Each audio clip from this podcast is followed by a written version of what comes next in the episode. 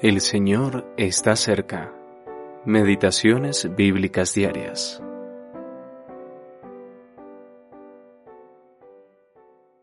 Le crucificaron allí y a los malhechores, uno a la derecha y otro a la izquierda.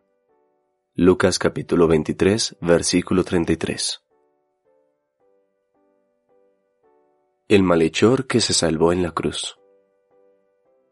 Esta es una historia de dos criminales uno fue salvado maravillosamente, como se describe en Lucas capítulo 23, para que nadie se desanime, pero solo uno de ellos, para que nadie presuma. Cristo obtuvo la liberación del primero por su propia muerte, y los ojos de ese malhechor fueron abiertos por la fe en la obra que Cristo estaba haciendo. La revelación de Cristo a su alma por el Espíritu lo convenció de su completa culpabilidad. Le dijo a su compañero, el otro malhechor, ¿ni aún temes tú a Dios estando en la misma condenación?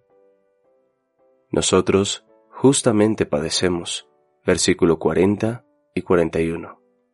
Luego de reconocer que merece su propio castigo y confesar su pecado con toda honestidad, dio un hermoso testimonio de Cristo este ningún mal hizo.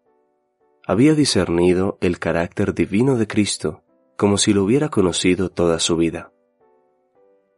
¿Está usted animado de tal celo por la pureza y la gloria de Cristo que no puede evitar reaccionar cuando oye que se le desprecia?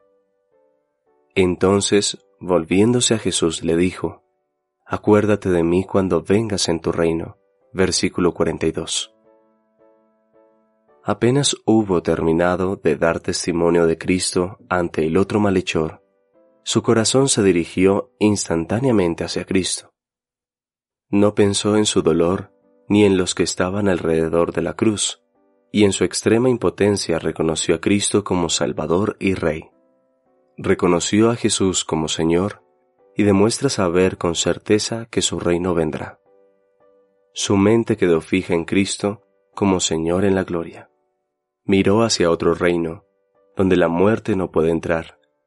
Para él no hubo nube alguna, sino la tranquila y firme seguridad de que el Señor vendrá en su reino.